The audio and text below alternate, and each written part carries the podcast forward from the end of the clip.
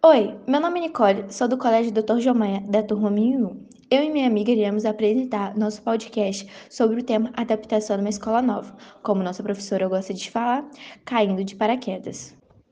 Bom, iremos falar sobre esse tema, pois sabemos o quanto pode ser difícil se adaptar em uma escola totalmente nova.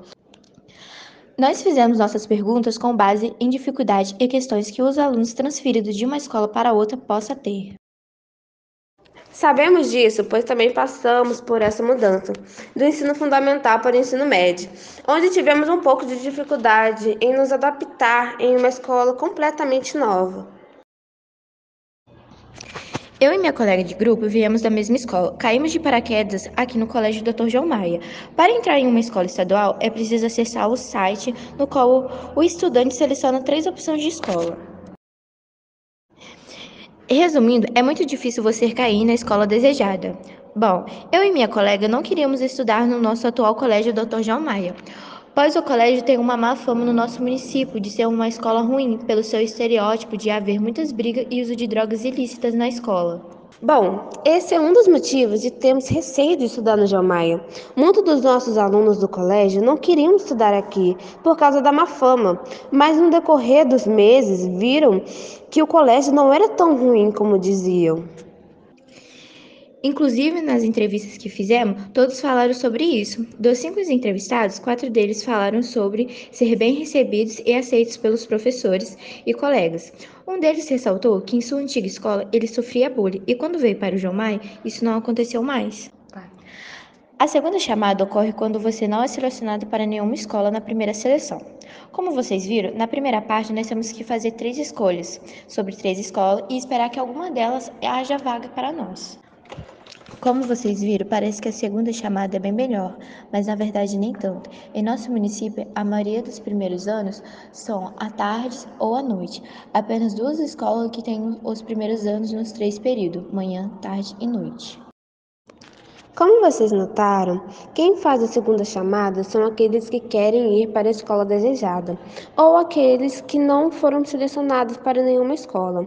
Entretanto, a maioria dos adolescentes trabalham ou fazem cursos no período da tarde ou da noite.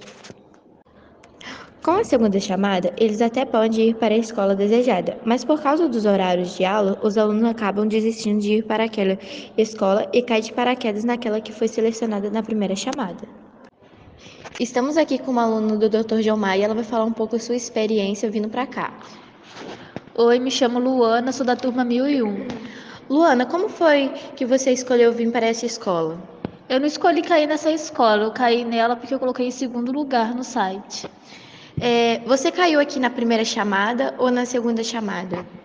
Caí na primeira chamada, mas foi com preguiça de trocar de escola, fiquei aqui mesmo.